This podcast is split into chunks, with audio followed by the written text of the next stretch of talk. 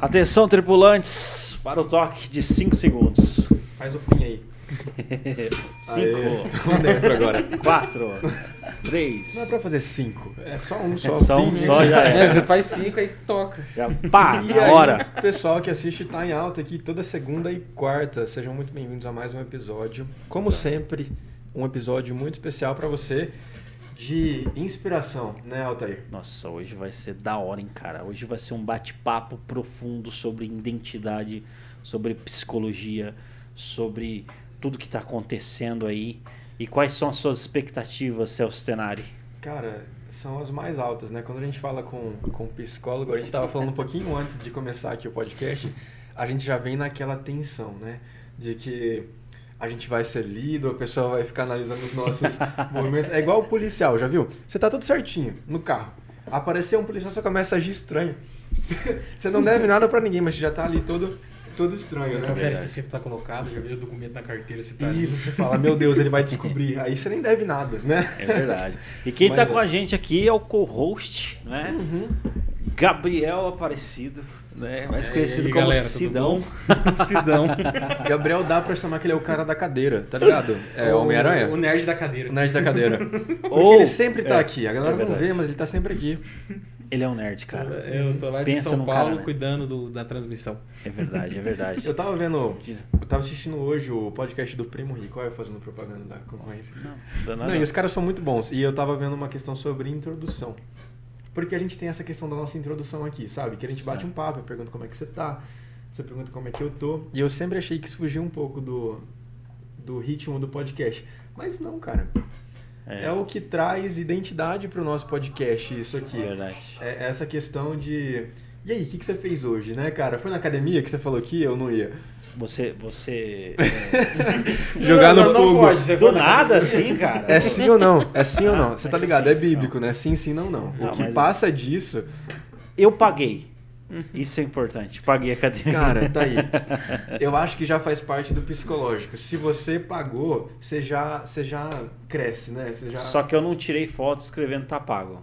Isso é o Não, então problema. não valeu. Então não É vale. igual a vacina. O Se Thiago não tá revoltado fotinha- ali, falando: se não tirar a foto, tirar não Se não cresce. tirou a fotinha, não, não valeu. Então Aí, tá-. Pra quem não sabe, galera, o Thiago aqui, a gente chega, ele já tá com a roupinha de academia, ele É vai pra casa de bike, entendeu? É um exemplo de pessoa. Come banana e peito de frango o dia inteiro. É verdade. A, shakeira dele tem whey protein toda hora. O peito dele é cremoso. Eu vou tirar uma foto aqui, galera, dele.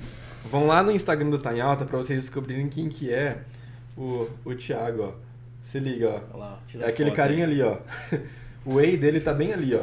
Entra lá no Tá em Alta, vocês vão descobrir quem que é, ao vivo, hein? Ah lá, ó, fotos, Ó. fotos de bastidor, ó. Whey. Mas então, vamos apresentar aqui a nossa convidada de Convidada hoje. especialíssima aí aceitou esse desafio aí de estar falando sobre esses assuntos que tá em alta. Vixe, vai- a gente vai falar muita coisa aqui, hein? Síndrome de impostor, identidade, é, saúde emocional nos negócios. Vamos falar também sobre esse negócio que tá acontecendo aí do Will Smith, né? Assunto quentíssimo, polêmico. Rapaz! Aconteceu ontem? Foi isso? Aconteceu ontem. Ó, então- A cerimônia do Oscar. É mesmo. é Primeiro cerimônia. podcast a falar do. É verdade. Não, e o Oscar ontem tava cheio de coisas. Cheio de É. coisa. Foi, foi o ano do, do, do, do Oscar. É verdade. O- Mas- mas vamos- um dos mais fica- polêmicos. Fica aí com a gente. Então hoje estamos aqui na bancada aqui da Jovem Pan.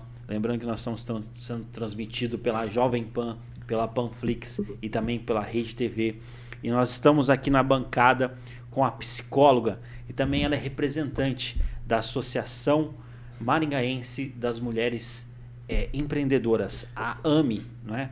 Ela atua nessa área aí já, já tem algum tempo e hoje ela aceitou o desafio para estar nos ajudando aí sobre alguns assuntos. E manda sua pergunta, tá? Hoje nós conversamos aqui no podcast Tá em Alta com a Lígia Rocha. Lígia Rocha, seja bem-vinda aqui ao Tá em Alta. Ah, Seja eu muito quero bem. agradecer vocês o convite, o Altair, conhecendo agora o Celso e o Gabriel. Vai ser um Ó. prazer conversar com vocês. E olha, já vamos desmistificar. Psicólogo não sai fazendo leitura do comportamento de ninguém. Pode Senão eu vou me relaxar, sentir então. Ah, a então vou policial da conduta. né? Então, É verdade. não é a nossa, a nossa intenção, não é essa. Mas a gente não pode negar que é uma atuação que faz a gente ficar mais sensível, realmente mais observador com relação ao comportamento. Não tem como. Eu falo que não é só uma profissão, acaba sendo um- uma forma de lidar com as coisas, com a vida, né? Então, isso acaba Sim.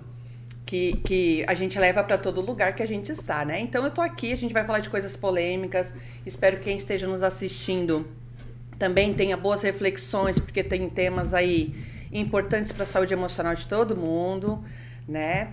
É, ainda no Brasil, as pessoas procuram só quando o caldo entorna, É verdade. né? O profissional.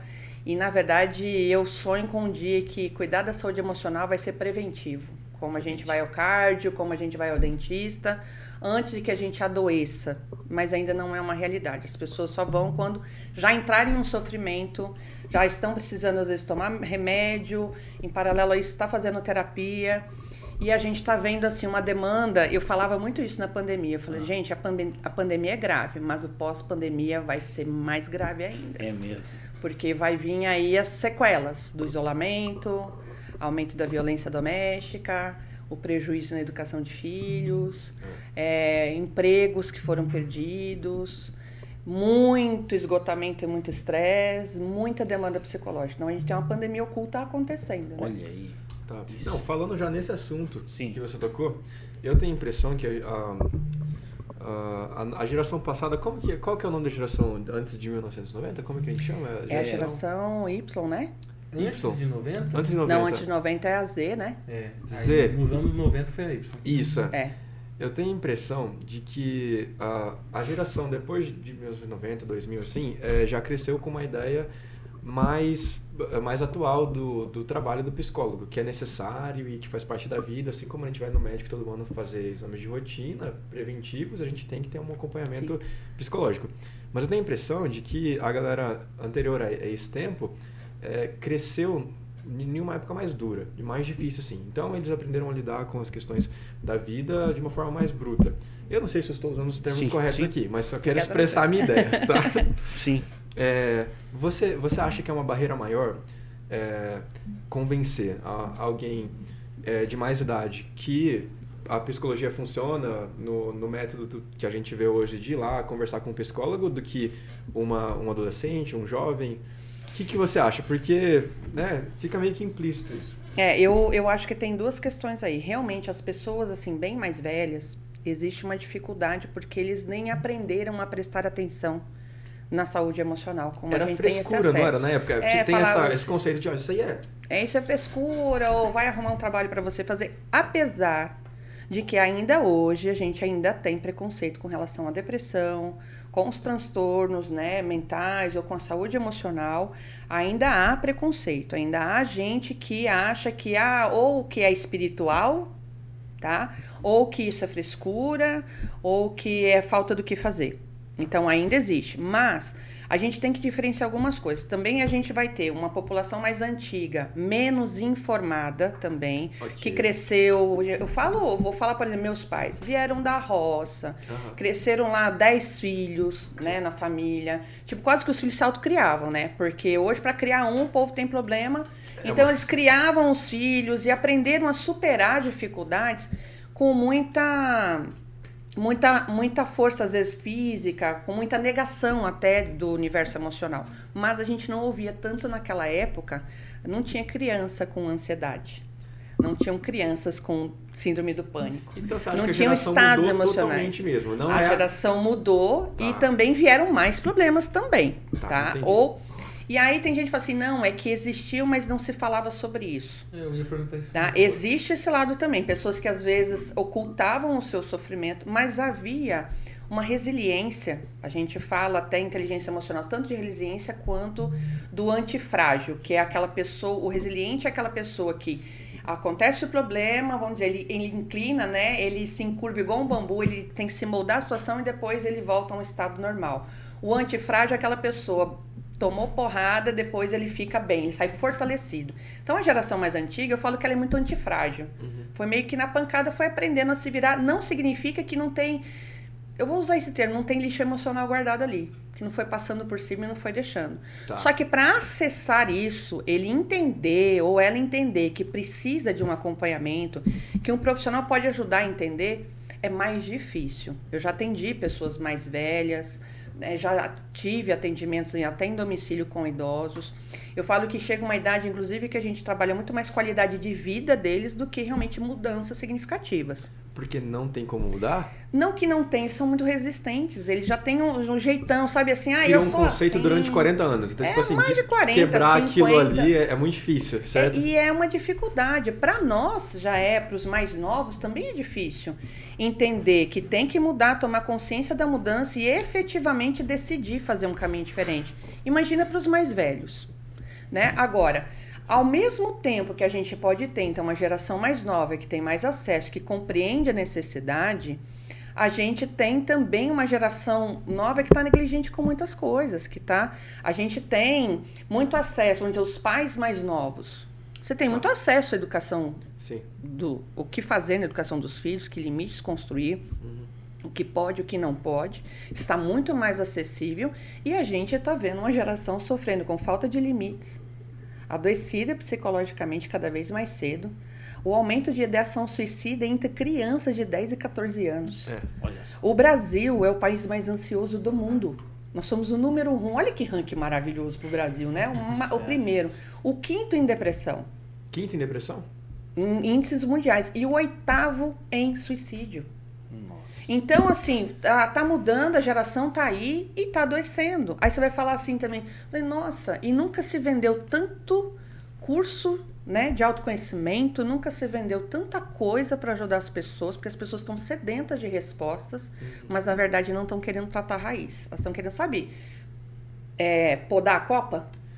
Tratar sintoma, né? Você- Exatamente, Tratar tratar sintoma. Então, se tem muito acesso, é, se tem muita informação, se tem muito mais senso crítico sobre muitos assuntos, se conversa sobre tudo. Sim. Mas ainda cuidar da saúde emocional ainda é um tabu.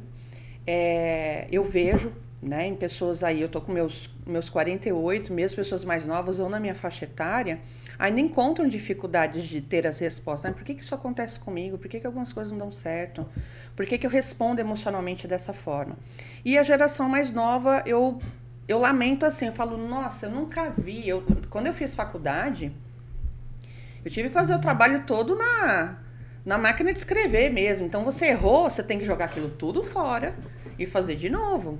Tinha pesquisa de internet. Hoje você entra em qualquer museu do mundo, você tem acesso a artigo científico de qualquer é, assunto. Não é verdade? É. A qualquer momento do dia. Na verdade, você pode comprar qualquer coisa até qualquer momento do dia, fazer tudo. E nunca se teve tanto acesso à informação e tanta falta de inteligência emocional e relacional Olha aí. tanto problema de vínculo, de relacionamentos. Se, se a questão fosse, o que você está trazendo, eu comparo assim, se a questão fosse em ter conhecimento e informação, a gente teria a população mais saudável do mundo. Pois é. E não é o que acontece. Não. E assim, E a, população antiga e os mais antigos, falei, gente, isso daí a gente ia lá, dava um passeio, passava. Cabo de inchada Eles- resolvia. eles- é, eu escutei muito isso. resolviam. Eu ia perguntar isso. Será Nessa que... maneira simples, eles acabavam superando algumas coisas. Eu falava assim, ai, não tinha. Sabe essas coisas trágicas que a gente escuta hoje? Ah, irmão matou irmão, igual esses dias aí, o menino, porque tirou o celular dele, foi e matou a mãe. Ele matou a mãe, ele matou a mãe e o irmão, e o pai ficou ferido com arma de fogo porque ele foi punido e ficar sem o celular. A gente não ouve essas histórias. Se a gente sentar com os nossos pais, os avós falam assim, como é que era? Não, criança não mandava. Era o contrário. O né? mais velho falou, a água parou. Isso, é. É, e, e assim, tem gente que acha polêmico, tudo é assim, não pode corrigir, não pode bater, não pode isso, não pode aquilo. É, Tem, é, eu converso com algumas pessoas e falo assim, olha, na minha época é, tinha psicotapa. É, e não mãe fala, traumatizou ninguém. psicotapinha, Aí eu falo assim, psicólogo não pode ser a favor da violência. Eu não sou a favor da violência, sou a favor de construir limites Da correção. né, e da, da correção. E no- eu falo que o que traumatiza uma criança não é, não é uma correção. Eu falo que aquele tapinha de mãe é só aquele tapinha ardido, né? Pois é. Traumatiza a criança. Ela que chora Aí a depois. mãe que chora. Rapaz, eu, eu tinha, É impressionante isso. tinha aqueles. É, como que era? Aqueles negócios, cara, de bambu, bicho. Eita, bicho. Nossa. As varas, né? É, vara, cara. As varas, é. E olha, e, e eu, eu vejo assim, é polêmico talvez o que eu vou falar aqui, mas o que traumatiza a criança é espancamento e indiferença. Criança, quando é negligenciada, ela fica traumatizada e quando ela é espancada. Tá. Violência. Existe essa diferença, então. Eu também, eu já, já pensei nisso aí. É, porque assim, eu, por exemplo, nunca vi ninguém falar assim, Ih, na minha época eu ganhei uns tapas do meu pai, fiquei de castigo, tomei uma cintada. Às vezes conta até dando risada, contando das artes que aprontava, Aham. mas você não vê ninguém virando psicopata por causa disso. É, sim, né? exatamente. Agora, o contrário, a negligência ou a permissividade sem limite, ela tá gerando pessoas muito adoecidas. É, negligência e quando a criança apronta alguma coisa, o pai vai lá e surra a criança. É, ou se não, né? o que é pior, Gabriel, quando não tem consequência nenhuma, nem consequência nenhuma, eu costumo dizer assim, olha, a gente tem que ter pais que primeiro sejam, tenham estrutura para serem pais, porque tem uma diferença entre querer ser pai e mãe e querer ter filhos. Ter filhos é para atender uma demanda social. Tá. Para você querer ser pai, você está escolhendo que você vai ter responsabilidade de formar outro cidadão. Então você Tá vai ter que passar valores ter um para filho ele. é meia hora num quarto e resolve o problema. né? Não, e ter Agora, filho é assim, fala, pai- poxa, todos os casais aí, os amigos, todo mundo com filho. E ter filho significa que você vai querer encaixar esse filho na tua agenda, na tua vida. E ser pai e mãe, você vai abrir mão de muitas coisas, ou até preparado para fazer mudanças, para formar outra pessoa. E eu falo, deveria ter escola de pais. Os pais deveriam realmente se preparar. Porque aquilo também, aí entra outra polêmica, aquilo que a gente não resolve na gente, a gente transfere para os filhos. Meu filho não vai passar o que eu passei. Então, se eu ganhar as chineladas, não, eu não vou bater no meu filho. Eu até Não, eu sobre não isso. né? vou, Pergunta, eu não vou fazer tal coisa com meu filho porque eu sofri com isso. Então aí você não resolveu o que é seu e leva o que não está resolvido em você para o seu filho. Aí são dois problemas, né? Então hoje a gente tem uma geração. Por que, que aumentou, por exemplo, o suicídio entre os jovens?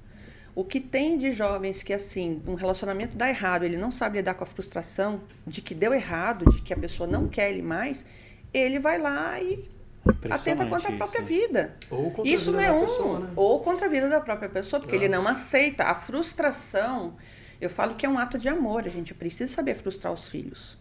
O não que vem com amor. Porque o mundo vai trazer um monte de não que é o soco no teu estômago, que não vem com amor. Mas isso é um conceito bíblico, Lígia, né? Tem uma parte ali em Provérbios que fala, né? Que o pai que não corrige seu filho não ama. Né? E não co- fala mais, né? Fala que não corrige com vara. E né? existe outra É, em Provérbios, é ensina o seu filho no caminho que ele deve andar. Que Não é mesmo o quando caminho. velho. E no caminho significa que você tem que ser o exemplo. Você tá junto que no caminho. Exatamente. Não, isso é muito forte. Você anda, É. né? Então fala assim: ah, filho, olha onde você pisa. Não, pai, olha você onde você pisa, porque eu vou pisar onde você pisar.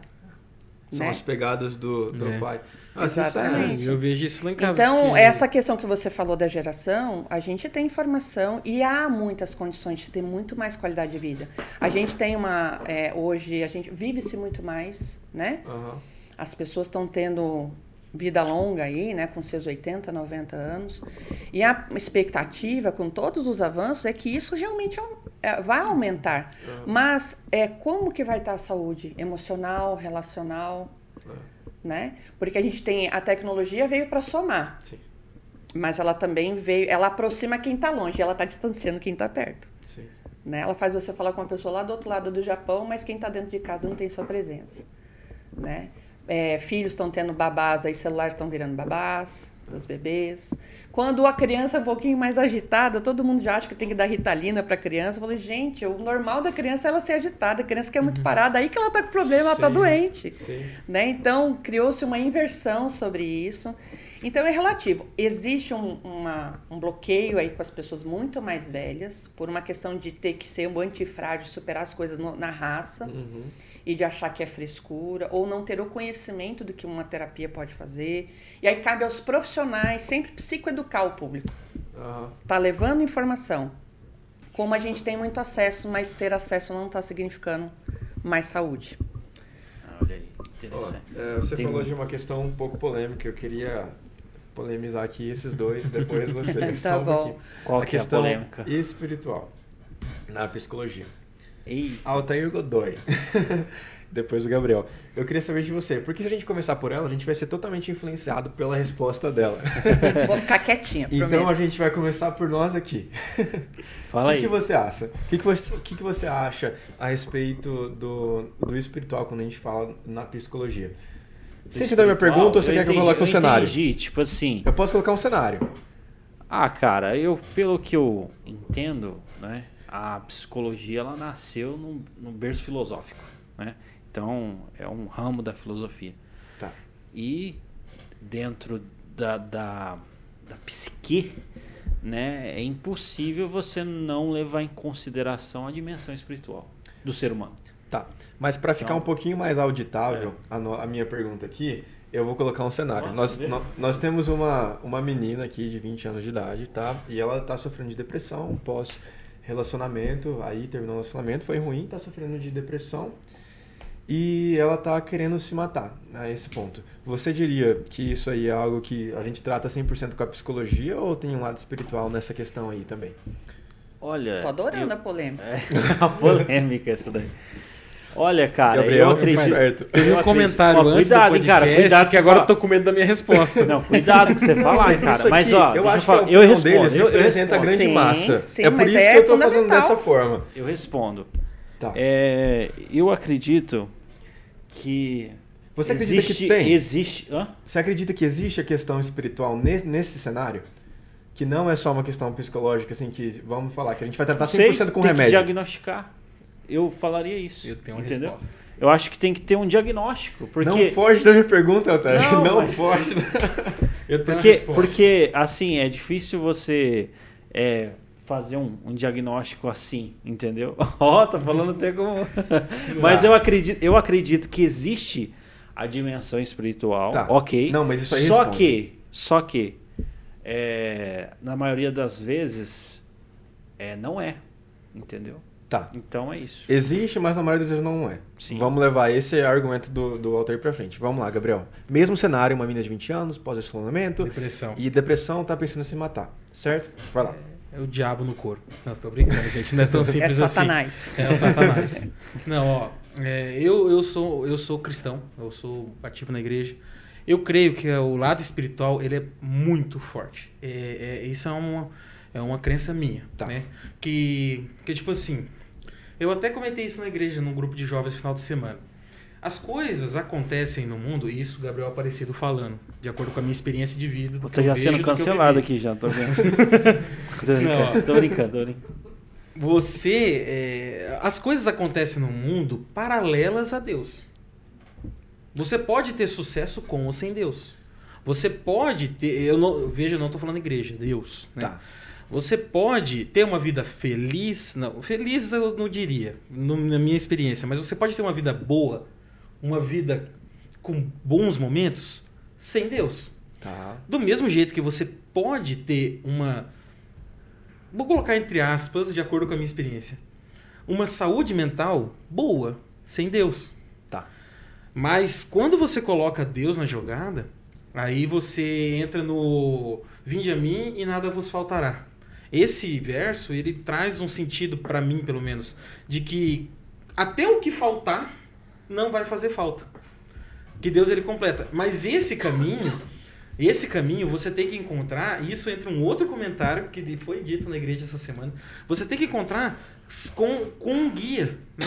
Você é, raramente, ainda mais na sociedade moderna, de, é, moderna com, com os jovens de hoje, você não consegue encontrar esse caminho sozinho. É muito difícil. Então você vai precisar da figura de um pastor, de um psicólogo, de um pai, uma mãe presente, né? Então você cuidar da sua saúde mental é muito importante e a presença do outro, do ser humano nesse processo todo é muito importante. E a figura do psicólogo, para mim, ela é o, o personagem principal, porque ele te ajuda a entender a vida que você está vivendo, né? Independente se você vai escolher Deus ou não, mas ele vai ajudar você a entender o problema que você está tendo e, e onde que você pode corrigir isso na sua vida. Não, eu compreendi. E na verdade, aqui, só para o pessoal que está assistindo, não, é não vai opinião, existir uma. Não vai, não vai existir uma resposta certa ou errada. Né? Aí a gente tem aqui dois cenários, né? Vamos falar aqui o cenário do Altair, que ele. que a opinião final foi mais ou menos assim: é, é sim, tem um lado espiritual, mas na maioria dos casos não. E nós temos aqui o cenário do Gabriel, que é assim, não, a parte principal disso é o cenário espiritual. Aí agora a sua opinião profissional, o que, que você acha desse caso? Vamos, não para generalizar o caso, mas não, vamos falar vamos dessa. dar uma polemizada Tá, nisso. vamos. Polemiza, vai, eu Assim quero que ver é sangue. Bom, então vamos lá. É, eu tô falando polemizar porque na psicologia tem algumas coisas que quase a gente é cancelado, né? A gente não pode ter postura política, a gente não pode dizer que é cristão. Então eu falo assim, eu sou cristã, a minha profissão é psicóloga, Tá, beleza. né? Então primeiro, eu sou filha de Deus. e uma filha amada. Da hora. Então, a minha visão, ela não está distante de uma visão que acredita no universo espiritual. A minha visão de ser humano. Então, eu acredito que nós somos um tripé e que a nossa saúde, a nossa plenitude está nesse tripé. Saúde física, saúde emocional e principalmente saúde espiritual. Quando te falta saúde física, também te falta saúde emocional. Você está enfraquecido. Eu que eu digo, eu fiquei Covid um mês. E aí, às vezes você não tem condições de fazer uma oração, você não tem condições, você não está na sua melhor performance. Prejudica a sua saúde emocional e prejudica a sua saúde espiritual. Quando você está perdido também na sua saúde espiritual, sem saber em que acreditar, como acreditar e vivenciar isso, está faltando alimento. Porque isso Certo. faz dar o sentido da sua vida. Seja você. Eu atendo tudo, tá? Eu atendo o católico, o evangélico, o bandista, o kardecista, o ateu, o ateu, à toa, né? o, o budista, né? Aham. E, e eu sou uma pessoa que já estudei, já fui a todos esses lugares, Certo. sem restrição. Eu fui para conhecer. Uhum. E para saber por quê? Porque o, o paciente, ele traz as crenças dele. Ok. E uma das partes fundamentais que também nutre a sua saúde mental, a sua saúde cognitiva e emocional, é o que ele acredita. Então, se eu acredito em vida eterna, se eu acredito em reencarnação, se eu acredito em karma, se eu acredito que eu vou morrer e virar adubo das minhocas, que eu não acredito em nada, isso influencia o, o conjunto de valores, de regras que vão nortear como eu vou resolver as coisas. Tá.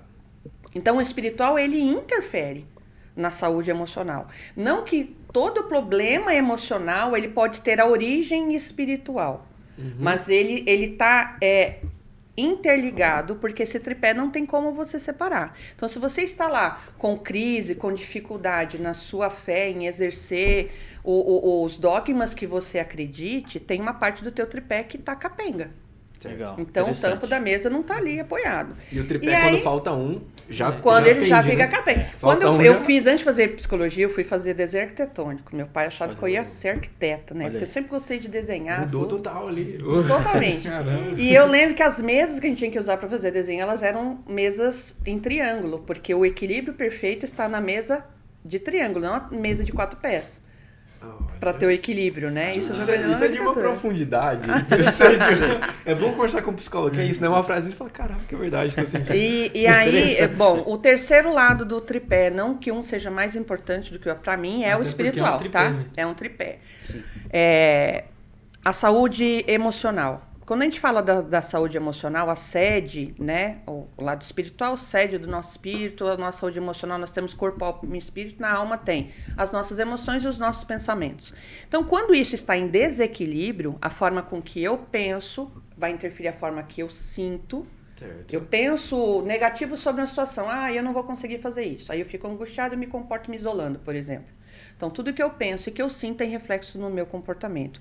Quando isso está em sofrimento, está disfuncional, a gente fala, o jeito de pensar sobre as coisas está embaçado, as lentes estão distorcidas, eu estou vendo de forma negativa, ou de forma muito ansiosa, ou de forma muito descompensada, está fazendo com que os meus pensamentos, emoções e comportamentos é, não estejam equilibrados. Vai prejudicar a saúde física, porque todas as respostas emocionais são respostas no cérebro. Eu prejudico a bioquímica, e eu prejudico a imunidade, eu prejudico a minha saúde física no geral.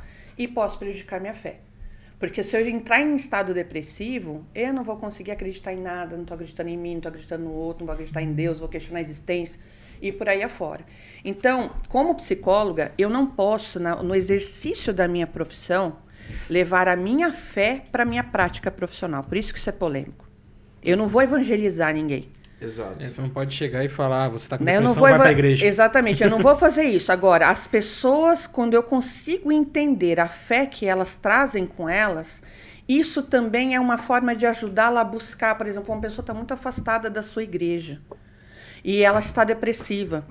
Se a gente vai passando tarefas terapêuticas para essa pessoa, uma dessas tarefas pode ser ela voltar a se vincular a algum grupo que faça sentido para estar rezando junto com ela, orando, porque cada um fala de uma forma.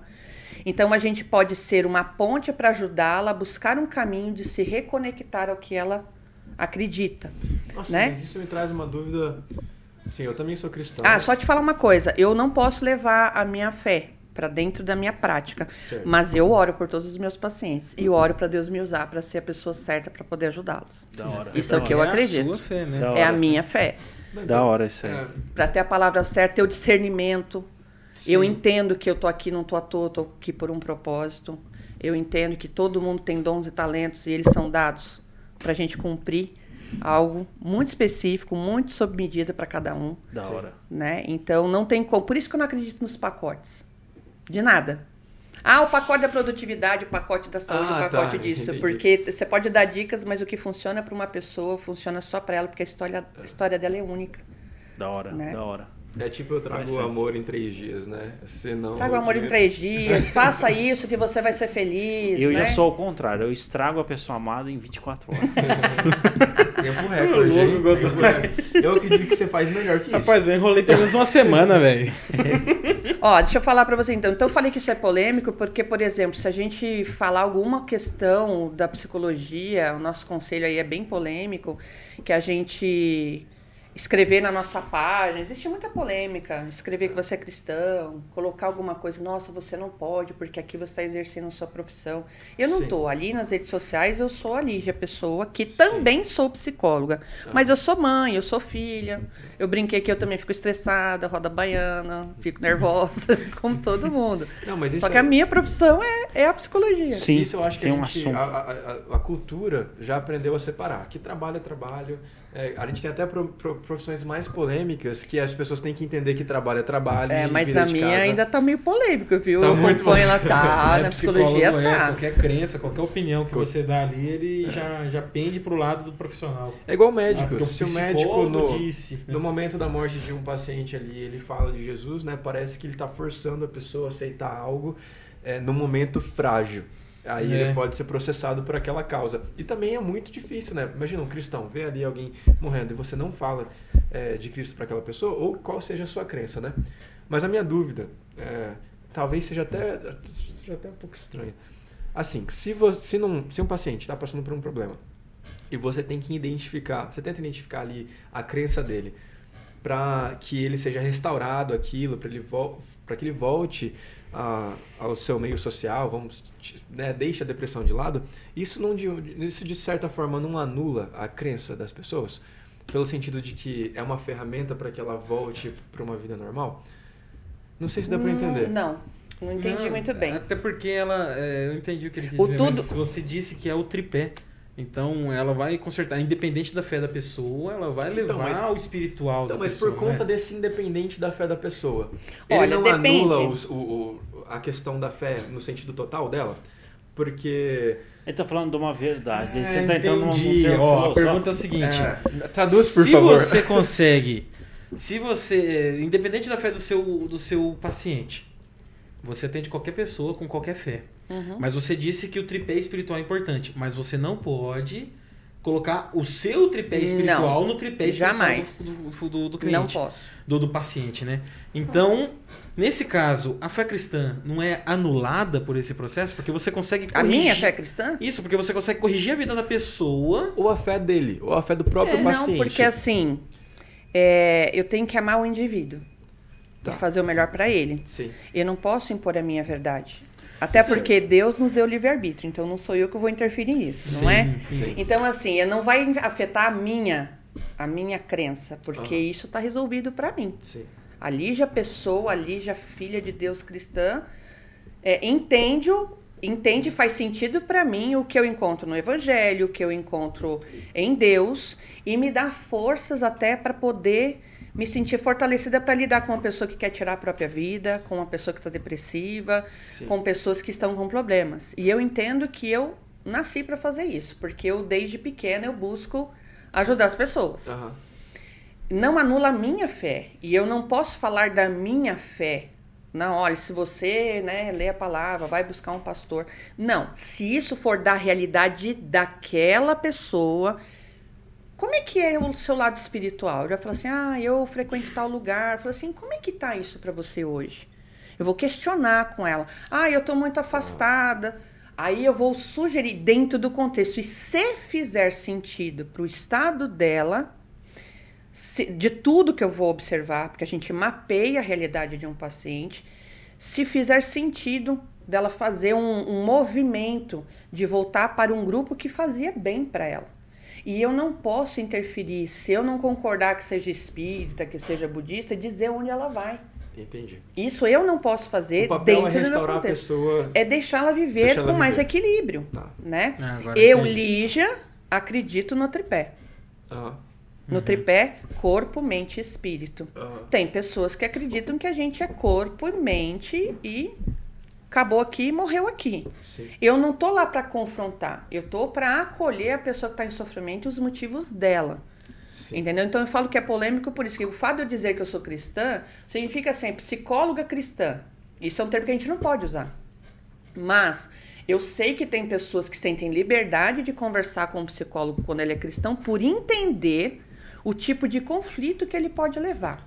Por exemplo, esse conflito que vocês estão falando. Tem vertentes, né? A gente tem várias é, é, igrejas e eu já recebi pessoas que falam assim: olha, eu tô aqui, mas a minha igreja acham que psicólogo é coisa do inferno. É. É, porque isso é tudo, é tudo espiritual. Porque, é que assim, não pode procurar médico, não pode procurar psicólogo, porque acha que é uma fraqueza espiritual. Então tenta. E a pessoa tá sofrendo na tua frente. A Aham. pessoa tá ali escondida muitas vezes. Nossa, eu já recebi casos bem polêmicos. Porque também tem uma outra coisa que aí eu vou entrar em outra polêmica. Não é a religião que é o alicerce do tripé. É a espiritualidade. Aí, É igual no meu comentário, Entendeu? né? não é igreja. Não é, o Deus. dogma, porque é onde o homem colocou a mão, ele começou a querer ajeitar do, do jeitinho dele. Então eu falo assim, eu não tô nem aí para a igreja vai provar quem que tá certo ou não. Eu a minha a minha verdade, ela tá no no que eu acredito no evangelho. E isso independe da igreja. Que eu estou. né? Isso para mim. Então o que a pessoa segue, ela tem é, é, muitas pessoas adoecem por causa de religião. A gente teve é, é, é, casos de pastores que se mataram É. tão pressionados, tão pressionados, tão cobrados, tão em conflitos na numa das bases do tripé, Sim. na sua saúde emocional, na sua saúde mental.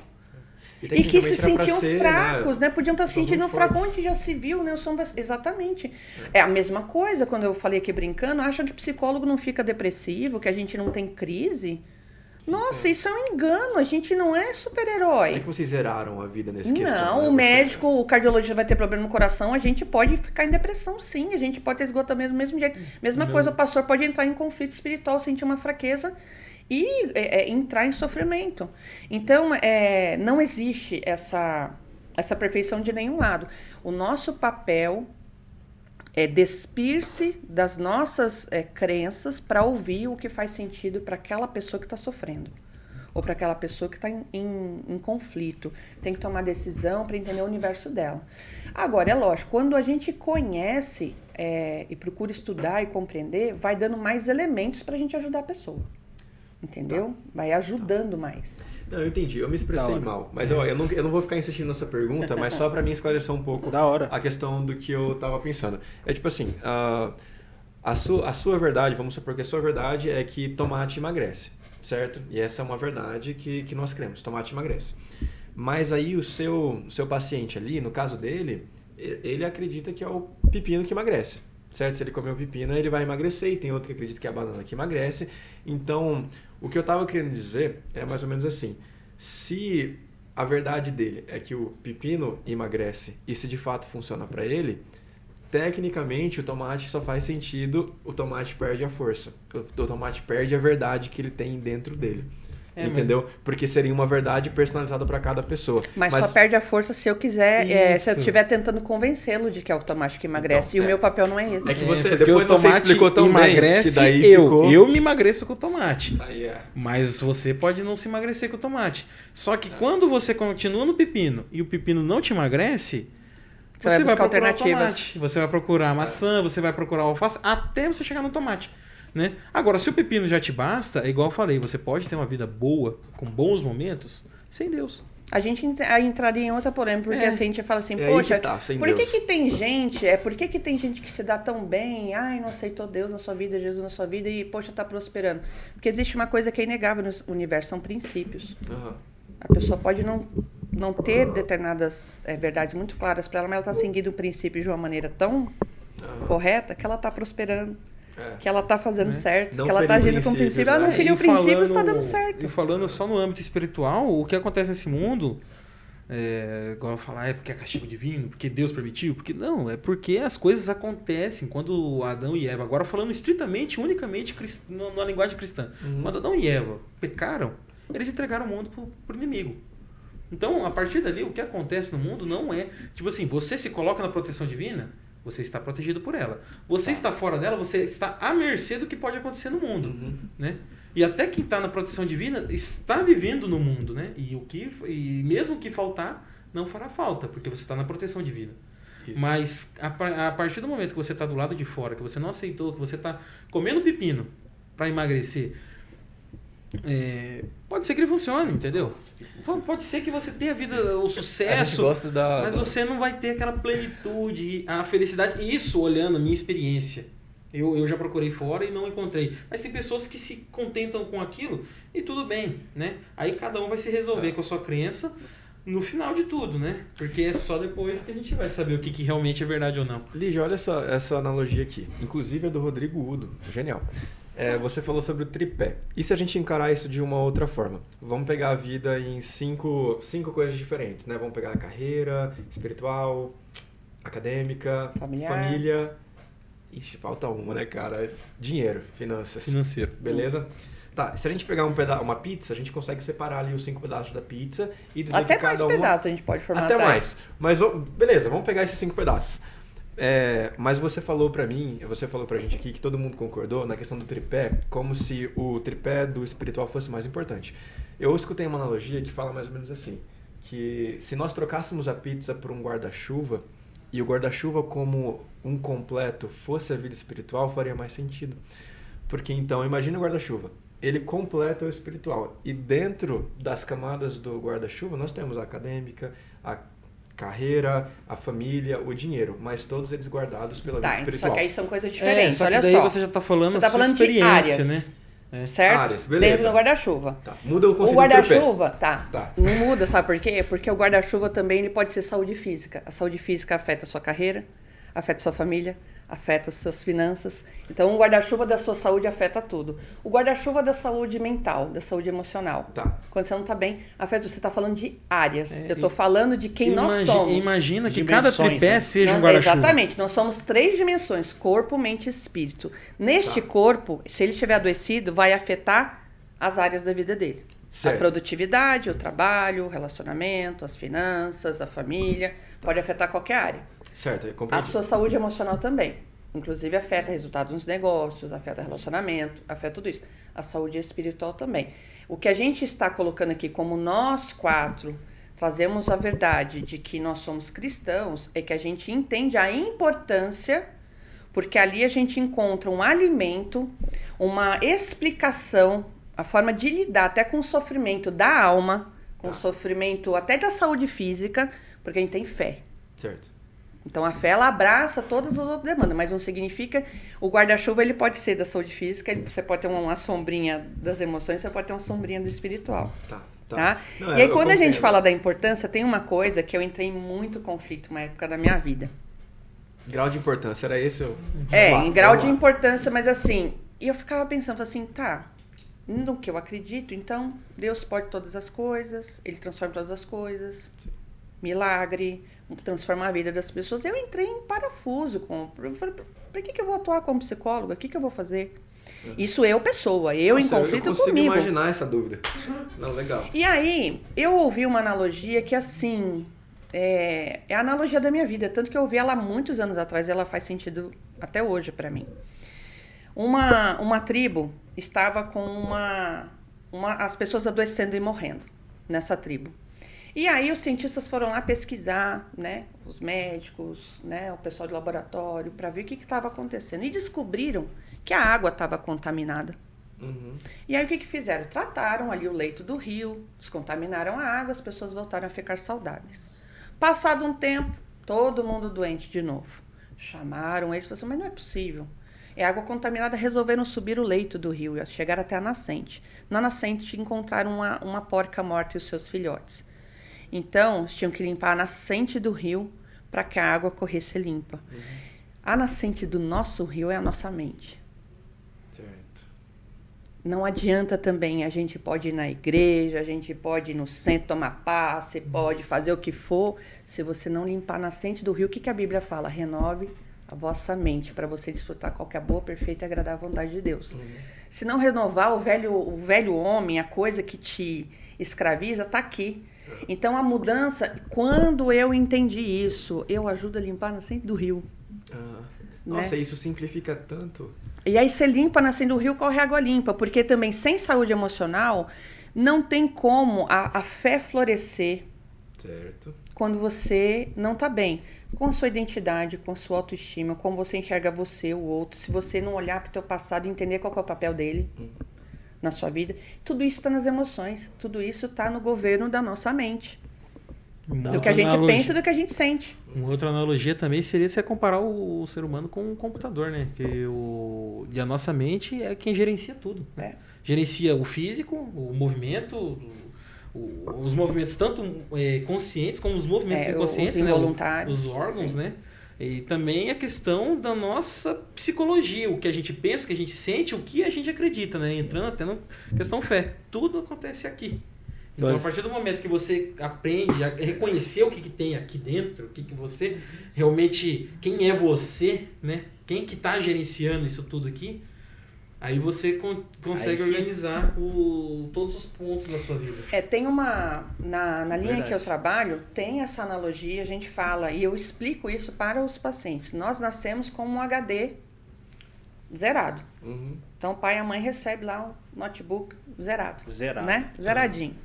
Nós nascemos com um aparelho mental, com toda a estrutura do nosso cérebro ali limpa, né? Mas nós nascemos com temperamento e com herança genética, ok? Tá, Uhum. ok. As três, as Uhum. três coisas.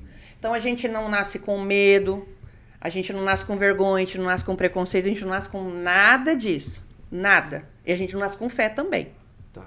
tá? E aí aquela criança começa a receber informações e vai entrando para as pastas do HD. Uhum. Pasta autoridade, pasta limites, e vai formatando. Pasta. Pasta fé, pasta medo, pasta educação, pasta da- da aca- Pixar, né? acadêmica, né? E tudo isso vai formatando o HD de cada um. E é em virtude das nossas vivências Uhum. que a gente vai criando o conceito de certo e errado, bom e ruim, pode, não pode, agradável, desagradável. E nós aprendemos por repetição, seja para alimentar o tripé espiritual, para nossa saúde emocional e também, porque não tem reflexo na nossa saúde física, ou como a gente é cuidado, né? E nós vamos é, com os nossos filtros, com os nossos sentidos, como a gente enxerga, ou como a gente escuta, ou como a gente sente, é de cada um. É o do temperamento, da centelha divina de cada um. Eu interpreto e vou criando esse funcionamento. E isso que vai fazendo com que eu vá lidando com as coisas com mais facilidade, com mais dificuldade, tendo mais resultados positivos ou não. A questão é que quando a gente escuta, por isso que é a nascente do rio, quando a gente vai escutando, você não é capaz, você não consegue, você não vai dar em nada mesmo, você não tem jeito. E quando isso vem de uma figura muito importante na sua vida, isso se torna uma verdade. E aí você pode passar a funcionar para comprovar que é, é isso mesmo, tá vendo? Não deu certo. Gravou isso tudo acontece onde? Na nossa mente. Isso acontece na nossa forma lidando com situações, aí eu penso, aí eu sinto, aí eu me comporto. Certo. Né? Então a gente recebe lá as informações espirituais, a gente recebe a fé, Então, a gente recebe os limites, a gente recebe regras, né? a gente recebe afeto ou a ausência, porque a ausência também formata o HD. Por isso que eu falei da negligência que ela traumatiza, Aham. porque ela é uma, uma é, dá uma interpretação. Eu não sou importante. Eu não tenho quem cuide de mim Isso fica gravado tudo na que a pasta. gente, tudo fica gravado na pasta. E a gente aprende por repetição ou por impacto. Por impacto é o trauma, ou quando a experiência é muito boa, a gente guarda ela na memória. Né? Ou por repetições. Às vezes as pessoas chegam pra mim e falam assim, ah, não sei onde aconteceu um trauma na minha vida. As pessoas sempre acham que aconteceu uma coisa que o caldo entornou. Às vezes não. Às vezes é aquele pinga-pinga, ou aquela forma que eu tô trazendo, como eu lido com as situações, que eu preciso de pensar, repensar os meus pensamentos automáticos, as minhas crenças que estão disfuncionais e rever as minhas regras. Por isso que a gente tem que mexer na nascente. Né? Entender o, o, é, esse funcionamento, essa caixinha que cada um é, para que a água flua limpa. Aí ela vai ter mais saúde física, porque ela vai se cuidar melhor. Aham. Aí ela vai buscar as respostas no que a gente daqui está falando do tripé que a gente acredita, Sim. espirituais. Ela vai ter mais resultados nas áreas, na finança, no relacionamento, na família, eh, educando filhos, enfim. E eu não estou falando de perfeição, eu estou falando de integralidade, viver de maneira integral essas hora, áreas. da hora. Equilíbrio, né? É um equilíbrio. Isso é da hora, isso, isso é, é maravilha. Tem uma pessoa aqui que comentou. Eu tô vendo falou- que tem uns comentários É, aí. tem um comentário aqui, falou bem, bem legal, assim, tá, sintetizou legal, falou assim, é, ligadinha, estou amando assuntos polêmicos sendo falado com responsabilidade Que bom. e respeito, né? Legal aqui, ó. Que bom o feedback. É Amanda Mayan, Mayan, acho que é assim que, que é a pronúncia. Você tá no do, da É, Jovem psicólogo. Pan?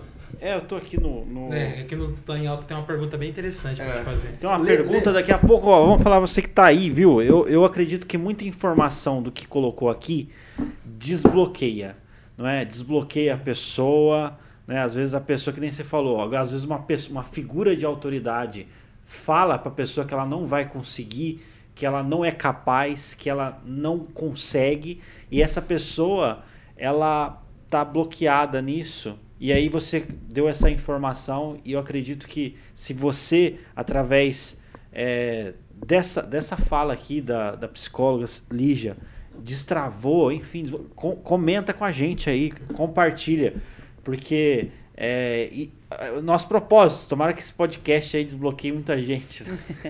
É, eu falo que a intenção sempre é, é semear para que a pessoa comece a pensar como que eu tenho funcionado, Aham. como que eu me enxergo, como que eu estou me relacionando comigo, com as minhas emoções, com as minhas, eu consigo nomear as minhas emoções, eu consigo entender aqueles nozinhos, aqueles pontos nevrálgicos na minha vida, onde que trava, né? Ah, porque assim, você não imagina como meu pai me tratou, você não imagina o que eu passei. Realmente, ninguém imagina. Só que eu, eu falo uma coisa que para mim também faz muito sentido. Tudo isso que eu falei dessa equação, a gente é fruto de escolhas que a gente não faz por um tempo na nossa vida. Os nossos pais fazem pra, pela gente, Aham. né? A gente vai absorvendo e formatando isso. E aí depois a gente começa a fazer escolhas a partir do que a gente se tornou. É muito doido isso. Só que aí a gente começa a ter autorresponsabilidade, a responsabilidade de mudar. Eu quero ficar atrelado e amarrado ao passado, eu quero me vitimizar, o que isso seja justificativa do porquê que eu enfrento o que eu enfrento. É aí que a terapia, a terapia ou mentoria, tem muitos processos sérios, vão ajudar a pessoa a fazer escolhas conscientes, porque também não é porque você passou por determinadas situações que elas precisam governar a sua vida, porque senão a água continua suja, Uhum. Ah, é. não limpa, né? A porta E aí tem lá exatamente. Eu sempre faço a seguinte comparação, eu falo assim, olha, uma coisa é você chegar aqui pra mim e falar assim, poxa, tenho tanta vontade de parar de fumar. Então você tá só na vontade e no desejo. Outra coisa você fala assim, Lígia, eu vim aqui porque eu decidi parar de fumar. Eu sei que é difícil, vai me dar abstinência, mas eu quero ajuda porque eu quero resolver esse negócio. São posturas totalmente diferentes. Que a pessoa, uma é só de uma vontade, fala, queria tanto que minha vida fosse diferente, mas ela tá carregando toda a malinha da história dela, talvez nem queira mexer nos arquivos. Aham. A pessoa que decidiu, ela sabe que existe um processo. Então eu falo que é o primeiro caminho para uma pessoa mudar, qualquer que seja o estado, ela decidir primeiro. Entender que não dá para fazer sozinho muitas vezes. Entender que não é fragilidade nenhuma precisar de ajuda. É, que é humano, né? Se a gente for pensar, vamos puxar lá para o nosso lado, o lado cristão. Jesus chorou no Getsemane é. né, o lado homem, Jesus ali, né? A gente sabe de tudo isso de- de- e ele se fez homem não foi à toa, né? É, não é fraqueza nenhuma a gente precisar de ajuda, mas estar aberto realmente a olhar para si, para descobrir assim como que eu funciono, começar a dar, mandar novos comandos, se abrir para mandar outras experiências mais positivas, menos traumáticas, intensamente benéficas para o guarda-chuva se beneficiar, para as outras áreas se beneficiarem. Não tem como, né? Einstein falava, não tem como querer resultados diferentes fazendo a mesma coisa. Não tem como querer ter uma vida mais equilibrada, vivendo no desequilíbrio. É. Não tem como ter os mesmos filtros, não, não vai gerar mudança, né? Então, o importante é a decisão. É, e eu até é, explico para os pacientes assim, olha, aqui eu vou te convidar para uma viagem.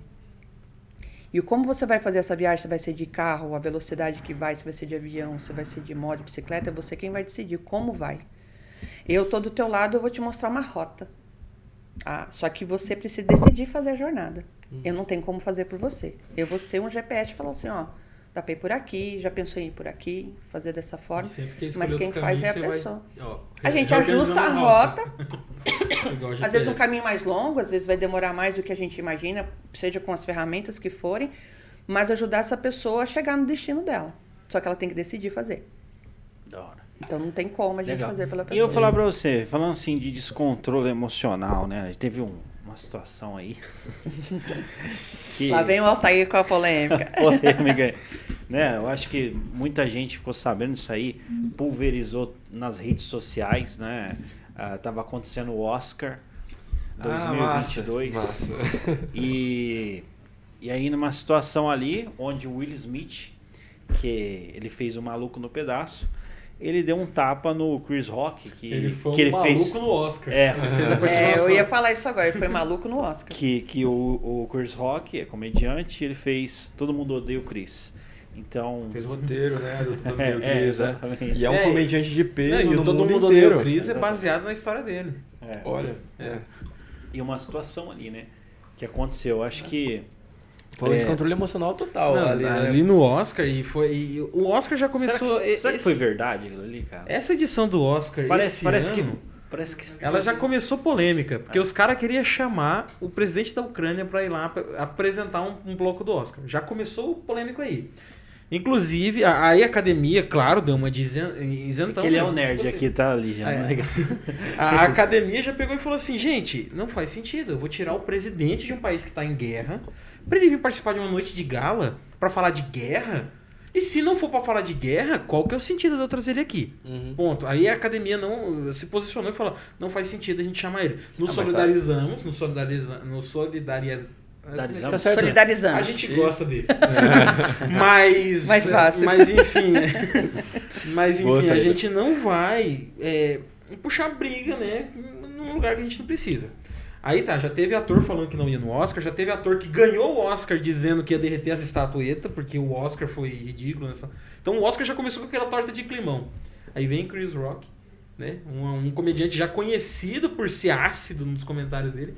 E ele, ele faz um comentário, né? Na minha opinião, um pouco fora de tom sobre a, a saúde da, da esposa do Will Smith, né? Porque a esposa dele, pra quem não sabe, ela tá sofrendo. Eu esqueci o nome da doença. Alopécia.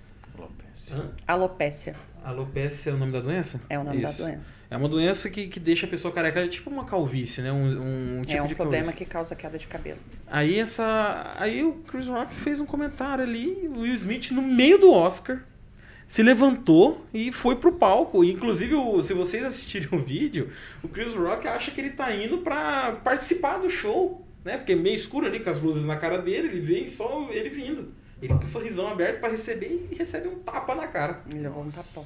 Um tapão que chega a desnortear até o microfone. Aí ficou ali alguns segundos de silêncio, ele sem entender o que fazer, e o Will Smith volta pro lugar dele e começa a falar, ó, não fala da minha mulher, e isso com muito palavrão. Aham. E o. Tire a minha mulher da sua maldita boca. Vamos isso, dizer assim. É. isso mesmo. Tradutor brasileiro. E aí? até o Chris Rock ficou. Ele, ele fecha esse bloco, antes dele começar de fato a apresentação do prêmio que ele tava ali, ele O fala que, que só. você faria, Celso Tenaro? Ele só pega e fala assim. Nossa, mas Vai imagina ficar pra você levar história. um tapão num momento desse. É, eu acho que você perde toda a postura de... Eu acho que mas tem que pensar nos dois falasse da lados. sua, da sua esposa. Então, eu acho que tem algumas questões ali. É, eu assisti o filme, né? Eu acho que É, o Will é, Smith é. já estava no estresse de saber que estava concorrendo. Isso tudo a gente até ao esqueceu de Oscar. falar por que que ele tava lá, né? né? Ele estava lá porque ele estava concorrendo ao Oscar de melhor ator, é a categoria assim bem esperada, né? E ele fez um filme de uma carga emocional muito intensa, em que ele faz um pai muito protetor das filhas. De fazer tudo para proteger as filhas. Então ele já estava, acho que esse papel já estava ainda com Qual ele. que é o nome do filme mesmo? É. King, é, King Richard, né? Ah. Que é o pai da Serena Williams e a. Esqueci o nome da irmã. Legal, legal. As duas eh, tenistas, né? O filme é fantástico, realmente é merecido. É Vênus e Serena. É, Vênus e Serena, né? Legal. E então ele já estava, vamos dizer, pilhado, imagina, é uma cerimônia importante para ele. E a gente não sabe o nível que ele estava vivendo, o estresse da doença da esposa. Imagina a esposa compartilhando com ele que iria na noite mais importante do marido, que ele poderia levar a estatueta, ela está careca. Nossa. Então a carga emocional dela, de estar careca para tirar foto no dia que o marido poderia ganhar o primeiro Oscar da vida dele. A gente não sabe os bastidores E eles estavam num relacionamento dessa aberto. rotina. Oi? Eles também estavam num relacionamento aberto, né? Então, então tem dinâmicas do relacionamento deles, tem dinâmicas do que ele estava convivendo da doença. A gente não sabe também a saúde emocional dela e dele ou do relacionamento. E eles vão para um Oscar, por isso que eu falo, a gente leva como a gente está para todos os lugares que a gente vai. Eu não estou dizendo que justifica a violência, mas a gente não sabe naquele momento como esse comentário maldoso chegou de encontro ao que eles estavam levando. A gente tem que tomar muito cuidado quando a gente infere qualquer coisa sobre a vida de alguém. Imagina sobre saúde. Eu achei extremamente indelicado da parte dele. Não sei se eu chegaria a dar um, Sim, um sim. tapão, mas que eu, de repente, ia chamar ele do lado e falar as verdades pra ele, acho que eu iria. Ele foi extremamente Então, delicado, assim- porque é até uma situação, a situação de saúde dela é uma situação recente nessa É decisão. uma situação dela. recente, quer dizer, ela tá lidando com isso, a gente não sabe o estresse que isso causou, como foi o diagnóstico, Nossa. né? Então, para ele chegar e falar em voz alta, falar assim, tira o nome da minha esposa da sua boca, É. né? Tipo assim, olha, é, você não tá no direito nem de citar ela. Na- é, n- traduzindo isso, você não quer que você fale dela. Ele, naquela hora, ele está na postura de defender a parceira dele, a família dele. No discurso dele, ele pede desculpas para a academia. É. Ele não pede desculpas Inclusive, por um humorista. momento ele, ele Pra é, academia. É, ele, Ele pede para a academia e para os participantes. né? E pede para a Serena, para a Vênus, para a família Williams, porque ele conviveu com eles. Aham. Porque é um momento que ele não queria tirar o brilho de todo o elenco, de toda a situação, mas na fala dele, ele usa uma coisa que me chamou muita atenção. Aí falando como você vai falar assim, olha, eu me sinto num momento que eu estou para espalhar o amor e para defender pessoas. E ele falou no discurso dele, a gente sabe, quer dizer, ele como negro, que tem que enfrentar muito desrespeito, muitas coisas, tem que calar a boca e fingir que tá tudo bem. Sorrir pra muita coisa que não Sorrir para muita coisa que não aprecia. Eu acho que aquilo ali foi uma gota d'água para ele. Né? Já Foi com uma pessoa esgotada, também que é foi- negra, foi assim, eu para mim, aquilo foi um uma gota d'água e ele estourou ali, né? É, de todo o contexto, quer dizer, eu não sei se há polêmica para indicar o nome de alguém ou não no Oscar, a gente não sabe o que há por trás. Não, A gente é- não sabe tudo que é levantado. E é o que eu falo, são pessoas. Então ele teve uma atitude do marido de estar defendendo, de de repente estar do lado da esposa num momento muito delicado. Não, não justifica bater, mas a reação dele foi de um ser humano que estava no limite do seu estresse. Não, e ali ele né? tava. É, igual você falou, foi a gota d'água, porque você colocar a questão do negro. No início do cinema em Hollywood, se você for estudar, nem negros no elenco eles não usavam. Quando eles tinham que representar um negro, era um branco maquiado. E Então- quando era negro, era sempre em papéis assim. Papéis de- de, de, baixo escalão É. da sociedade dentro do filme. Era o escravo, era o servente, era o inimigo, o vilão. Ou ladrão. É. Então, tipo O assim, vilão. ele já vem lutando com tudo isso. Ah, O início de carreira dele é muito conturbado por questão da cor da pele dele.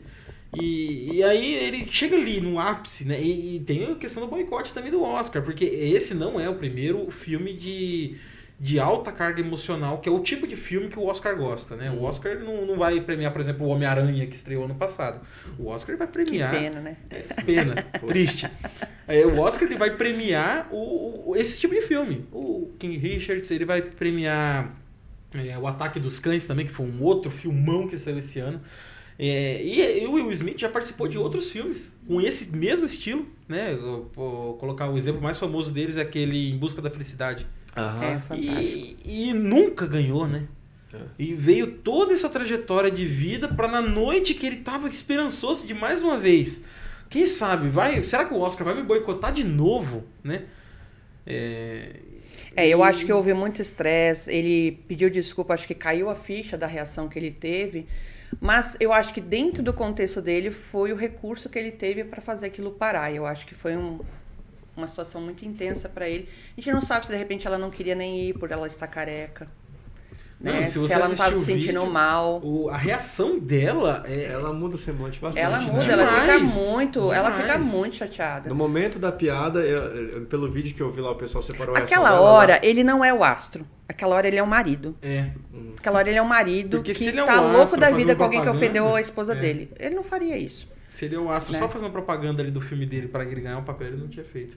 E- É, dá- traz muitas reflexões na situação como essa, como a gente tem que ter empatia num dia em que as redes sociais estão aceitando de tudo, né? Cancelar pessoas pelas suas opiniões, as pessoas estão sendo muito agressivas, sem limites de olhar umas para as outras, né?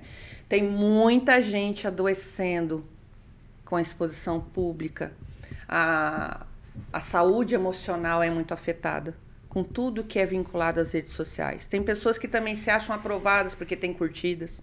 Tem pessoas que se acham mais aceitas porque acham ela muito bonita numa foto.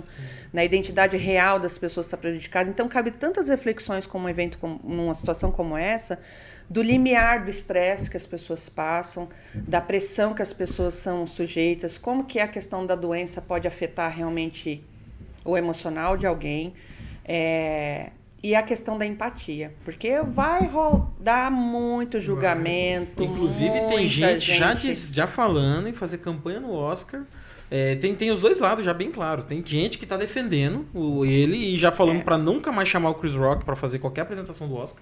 E tem gente E querendo tem tirar o gente Oscar querendo dele. tirar o Oscar do Will Smith porque ele foi muito desrespeitoso com o Chris Rock, que tem a liberdade de ser um comediante. Então você vê que É, a situação ali. e- É, cabe reflexão sobre até onde vai a liberdade, o que, que eu posso fazer. Porque eu posso ter minha liberdade É. de falar o que eu quiser, desde que sejam opiniões minhas, mas eu não tenho. É, Chegar com a minha até- opinião até afetar no a tua comentário vida, do, do né? Moura Neto, né, que veio esses dias atrás aqui. Ah, Na opinião dele, né, e até na minha, a comédia tem um limite, e o limite é o respeito. E ali ele faltou com o respeito, né? É e, polêmico. E até Essa- essa, questão, essa aí questão- da, da exposição social, essa semana saiu a notícia, eu, eu- não saiu essa semana, eu vi a notícia essa semana, aquela menina do, e aí, já acabou a Jéssica? Você lembra que, Ah, vocês lembram faixa, que até virou sei. meme? Aham. Essa menina, hoje em dia, ela e a tal da Jéssica, hoje em dia elas estão, assim, é, não tem redes sociais, elas têm uma vida totalmente reclusa, estão em briga judicial para tirar o vídeo delas do ar, o, o- o vídeo original, o meme e tal, Sim. para não deixar mais circular, porque a exposição social que elas tiveram com aquilo ali foi totalmente prejudicial para elas. E, mas, viu, Existe qual que é o- hoje qual- muita violência virtual que a gente fala, né? A violência das, Uhum. da- das redes sociais, né? Não, sim, mas essa questão de limite de comédia, limite de humor também é um assunto bem polêmico mesmo. Porque ninguém pergunta qual que é o limite do, do drama, É. qual que é o limite, por exemplo, de outros gêneros. É, eu até falei isso aí Mas- agora, mas, por exemplo, mas- o Holocausto Canibal, que é um filme aclamado, né? O Holocausto Canibal é um filme do século passado, já. Sim, Mas sim. É, ele, é ele- polêmico. eles mataram animais para fazer a gravação, mataram uma tartaruga e uma cobra. E o filme é aclamadíssimo, um dos, o primeiro found footage, né? Que é o estilo de filme do Atividade Paranormal. E, e aí, qual que foi o limite para fazer esse filme? E qual que é o limite da comédia? Qual é que é porque quem que determina esse limite? Que daí que é o. Né, é, Será que o limite é só o que tá me deixando confortável? É É, uma- Às vezes eu coloco até eu no meu comentário que ah, o limite é o respeito. Mas esse é o meu comentário, né? Será que é só eu falo isso porque é o que me deixa confortável? É, existe a lei, né? Uhum. É, existe algumas alguns dispositivos pra gente parar com isso, mas é um assunto bem polêmico. É, é bastante polêmico. Eu, eu me coloquei no lugar dele refletindo assim, o, qual o nível de estresse que ele deveria estar para ter tido uma atitude tão. Tão intensa como essa, de sair do lugar dele, de subir no palco e tomar uma E atitude. foi tão, e foi tão assim, Foi- elegante, né? Ele foi totalmente Ele foi, elegante o tanto é, tapa, que né? o, tanto é que o Chris Tipo, ah, Rock, dá uma ele... arrumada no paletó e sai também. assim. Andou. Não, e o Chris Rock ele só entendeu o que estava acontecendo quando o Will Smith, já no lugar dele, começa a gritar. Porque É. até ali o Chris Rock tava, é, pela reação dele, ele tava achando que era uma piada, porque ele continua rindo. Ele ainda faz uma segunda piada sobre a situação e a galera ri, aí o Will Smith grita. Aí naquele, na- fica tudo em silêncio, aí ele entende a situação. Ele só finaliza dizendo, é, essa noite vai ficar pra história. Aí ele entra pra premiação que ele tava ali pra anunciar. Então, tipo assim, você vê que até ele ficou perdido ali, ele não tava sabendo. É que é, eu, eu tenho comigo uma coisa muito pessoal. Eu acho que o humor, fazer rir, não precisa ser, se referir a ninguém. É. Sabe? Não precisa de fazer. é, usar alguém como objeto de provocar situações, né? Eu acho que a partir do momento que a gente tem que rir de alguém, né, de uma maneira às vezes desconcertante, aí já perde o propósito de realmente trazer felicidade, de trazer leveza, né? Isso é o que eu penso, tanto que eu gosto de rir, eu falo assim, eu sinto muita saudade das coisas mais pastelão, sabe, mais leve, né? Eu não vou começar a falar aqui do que eu gostava, não, que eu vou entregar mais ainda na minha idade. Mas você falou, você falou de um negócio que eu acho que é interessante, né? Tipo assim, é, o Will Smith ganhou esse, esse Oscar. Mas assim, eu vou pegar esse gancho, porque muitas vezes a gente ganha alguma coisa, né? E a gente não se sente merecedor. Não tem nada a ver, às vezes, com com o Will Smith, mas eu tô pegando um gancho, porque, é, cara, não sei se já teve alguma coisa, síndrome do impostor, ou, ou, Olha que as pessoas têm, já passaram e nem sabem que passaram. é, hein? síndrome do impostor, tipo assim. Vocês sabem o que é? Então, aí, é, esclarece aí, fazendo por favor. Bom, isso é uma coisa que hoje está muito em alta falar sobre isso. Sim, sim. Síndrome do impostor é você trazer o sentimento de demérito sobre conquistas que são suas. Então você se sabota. É, por exemplo, sabe aquela pessoa que você fala assim, nossa, bom trabalho, fala assim, ah, que nada, né? Nem, nem foi tanto assim, mas a pessoa internamente, ela se acha uma impostora. Ela fala assim, ah, eu acho que só deu certo porque não tinha outra pessoa para colocar no meu lugar. Só deu certo porque estava meio fácil para fazer. Então a pessoa ela entra num demérito dos resultados que ela produz. Ela não consegue realmente acreditar que é um sucesso genuíno, que é merecido um elogio, ela ser parabenizada, que realmente ela é boa, ela é capaz do que ela faz. Então a gente fala do impostor porque ela se sente uma impostora. A pessoa se sente uma farsa. Fala assim, ah, eu nem sou boa, assim. E ela entra em crise tá? Isso é mais comum do que a gente pensa. A gente às vezes vive isso episodicamente e tem pessoas que vivem nessa gangorra. Isso tem a ver com a identidade que a pessoa traz, né? De quem ela é, das competências que ela tem, de autoconhecimento e tomar posse disso mesmo e de entender eu sou capaz. Olha. E até esses resquícios, gente, dos aprendizados que a gente estava falando aqui, você fala, Ei, você nem é- não é, você não é capaz de nada, não. Ih, você não consegue. Isso ecoa na vida da pessoa que, de repente, quando ela está tendo resultado, ela fala assim, mas será que foi bom mesmo? Será que eu sou capaz mesmo? E ela põe em dúvida a própria competência porque ela nunca nem aprendeu a acreditar que ela é capaz. Né? Então a síndrome do impostor está aí pairando resultados das pessoas, pairando sucesso. Sabe que, sabe, ah, eu e o Gabriel, nós somos é, sócio numa assessoria, né, de Hum, marketing, de e a marketing. gente tem clientes. E aí esses clientes, muitas vezes, eles querem, é, é, eles querem falar na rede social e, eles, e a gente vê que eles têm é, potencial, né, para ser uma voz ali, né, legal nas redes sociais e tudo mais. E eles não conseguem, eles falam assim, não, não, eu não posso fazer e tal, né? Sente bloqueado, não, Não, sou, fazer. não, não- isso não é pra mim. Não é isso pra não é pra mim, mim. Eu é. chamo o fulano, tem um menino aqui dentro. Essa sema- é, semana passada mesmo a gente eu tava visitando, porque eu aproveito quando eu vim pra Maringá, eu visito todo mundo. Aí um deles falando, eu, eu dando a ideia, né, ó, fazer um vídeo assim, assim, ele falou, não, eu vou chamar a menina da, da recepção. Eu falei, não, você, não é a menina da recepção, vai você, você fala bem, você que entende do assunto. É. E você É um vê que a pessoa, é- ela é não, meio- parece é que um ela não sintoma, né, né Lígia? Sim, quando a pessoa começa a duvidar da própria capacidade, ou sabotar resultados que ela pode conseguir, sentir realmente que ela não tem condições, não é para ela. Mas o principal da síndrome é assim, a pessoa tem o resultado. Uma vez eu atendi uma pessoa que ela chegou bem assim para mim, e eu perguntei por que, que ela estava, ela falou assim, ah, porque eu tenho medo que as coisas não deem certo para mim. Olha. E eu fiz uma pergunta bem simples para ela, fui perguntando para ela coisas da vida dela, ela falou: "Você já percebeu que deu certo?" Ela nunca tinha parado para prestar atenção que as coisas já tinham dado certo na vida dela. Olha. voltando no assunto De tanto que ela estava mergulhada, hum, sabe, se sentindo uma impostora. É, Não bom. conseguia perceber que ela já tinha resultados palpáveis, não era nem de, de elogio, não, palpáveis na vida pessoal, na vida profissional, com filhos, com família, na vida. Eu olhar e falar assim: olha, vamos fazer uma linha do tempo aqui, vamos olhar para o que você já conquistou. Nossa, é verdade, já deu certo. Já deu certo. E a pessoa está morando no medo, ela está achando assim que ela não tem a capacidade. Então o impostor é aquele que olha e fala assim: sabe quando você vira para a pessoa, nossa, fica bem de bonito, ah, que nada. Ah, essa blusinha velha aqui, você fica naqueles deméritos, são sintomas. A pessoa não consegue aceitar. Ah, realmente, eu achei que eu fiquei bem assim. Isso Como não é ser né? arrogante. É obrigado. Fala eu assim, tô ah, eu gosto arrasando. mesmo de usar vermelho. É, não é ser arrogante, não é se achar, mas também não é falar assim, ai, que nada, são seus olhos, É, né? Que nada, elogio, nem é né? tanto. Aceitar exatamente isso, Gabriel. Como é difícil para as pessoas aceitarem elogio. E o problema é a pessoa, quando ela tá na síndrome do impostor, ela não aceita de si mesma. Fala assim, sabe aquele negócio? Quando você, você olha pra você e fala assim, nossa, eu tô orgulhoso de mim, do resultado que eu consegui. Ela fica questionando. Não, mas é, acho que eles me deram mais fácil pra fazer. Foi sorte. Foi exatamente a palavra mais usada Foi na do sorte. impostor. Fala assim, isso foi sorte. É isso aí, até às vezes É. eu e o Godoy a gente tem que sentar, a gente às vezes tá tipo assim, nossa, velho, o cliente lá tá, tá, tá, tá, tá triste, velho, a situação, vai tá atrasado. Aí nós tem que sentar e falar, não, Godoy, mas ó, é, o Gabriel, né, é de ambos os lados. Não, mas a gente já entregou isso, já entregou isso, já entregou... Aí fala, nossa, é verdade, a gente já... Aí, que, Aí, ó. Olha vocês sabotando os resultados aí. De vez em quando tem que dar uma alinhada, tem que ir dois evidência. Não, é que-. Eu, eu sou bem comprometido com a, com a excelência, assim, É, sim. entendeu? Eu tenho uma coisa assim que eu, eu gosto de entregar mais do que esperado, né? É, claro, te- teve um determinado momento que é, eu era tímido, né? Eu era um cara bem tímido mesmo. E Dá nem aí, pra imaginar. é, Eu também era. Muito. é mesmo. Também Olha. era muito tímida. Nossa, de tremer. Ela não dá pra mim. imaginar mesmo. Quem conheceu Mas Godoy era. Imaginar depois de veio dando nenhuma. cambalhota na Muito tímida, mas tímida assim. Eu olho minhas fotos de infância me falo, meu Deus, quem que é essa? Nossa, Muito. Não, e aí chegou um determinado momento que por isso que é aquela coisa, informação, por isso que podcast, eu já fazendo jabá aqui.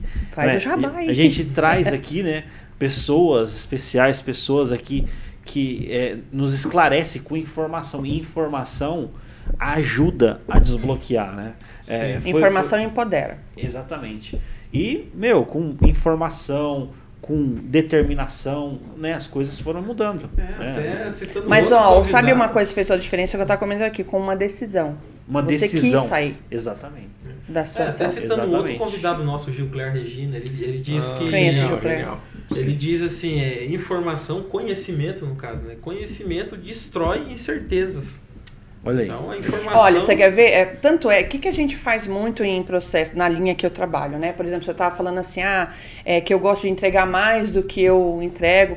Aí você fala assim, eu gosto da excelência. Certo. A gente pergunta para a pessoa, sempre assim, o que, que é excelência para você? Ah, para mim é entregar mais. O que, que é entregar mais?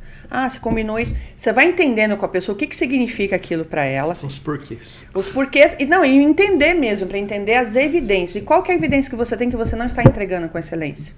E faz a pessoa ir para a prática, olhar os resultados reais, ver o que, que já fez, o que, que você já traz de resultados. Para quebrar, às vezes, uma baita de uma sabotagem, uma, ou o início aí de uma síndrome do impostor. Então tem que trazer para o concreto. É, as pessoas, in- inclusive uma coisa que eu falo bastante em terapia, as pessoas acham que ser racional é ser frio. Quando a gente vai cuidar da saúde emocional, a gente tem que entender nossas respostas emocionais, mas cuidar do que vem antes da resposta, que é o jeito de pensar. Tá. As pessoas que estão nos ouvindo têm que, é, eu espero que levem muito isso. Eu tenho que prestar atenção no meu pensamento, pensar sobre o meu pensamento. Quando eu entendo o que eu penso, eu estou entendendo quais regras estão me norteando. Sim. Quando eu entendo as regras, eu vou entender as crenças que vêm lá de trás do que eu aprendi. Quando eu só venho aquele pensamento, assim, isso não vai dar certo, tem alguma coisa que vem me fazendo acreditar que não vai dar certo. E aí eu vou ter uma emoção, uma resposta emocional e um comportamento. Então, quando a gente, eu falo, ó, o seu racional é o seu aliado, porque é ele, quando você muda a forma de pensar, quando eu falei, você vai mostrando evidências, vai fazendo a pessoa refletir sobre por que, que ela, o que, que ela acha que é excelência, o que, que é ter bons resultados com os clientes. Ah, ter bons resultados é fazer entrega no prazo, é surpreender o cliente, enfim, cada um vai ter um conceito. Quando você vê, você já está fazendo isso, mas você está refém de uma resposta emocional, de uma crença disfuncional e não está dando nem mérito porque você está fazendo. Aham. Sim, sim. Né? Então a gente tem que ajudar, falou, o racional é para ele pegar e colocar a sua emoção no local certo. O que, que acontece com ansiedade, depressão, pânico? A emoção está abraçando a razão, a pessoa não está conseguindo pensar diferente. Ou esse pensamento está disfuncional, ele está adoecido. E a gente faz isso no trabalho, a gente faz isso nos relacionamentos. Por isso que eu falo, saúde emocional impacta tudo. Todas as áreas. Impacta no, tudo. No mundo do empreendedorismo, a gente utiliza de, uma, de um método que é comemorar as pequenas conquistas.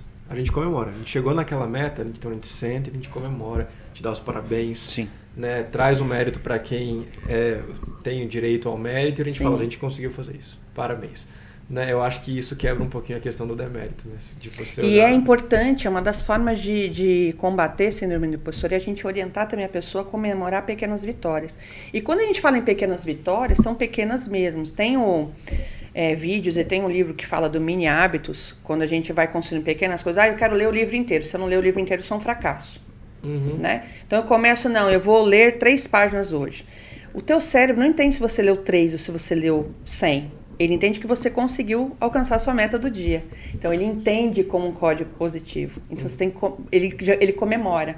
Eu falo que o cérebro só responde aos nossos comandos, né?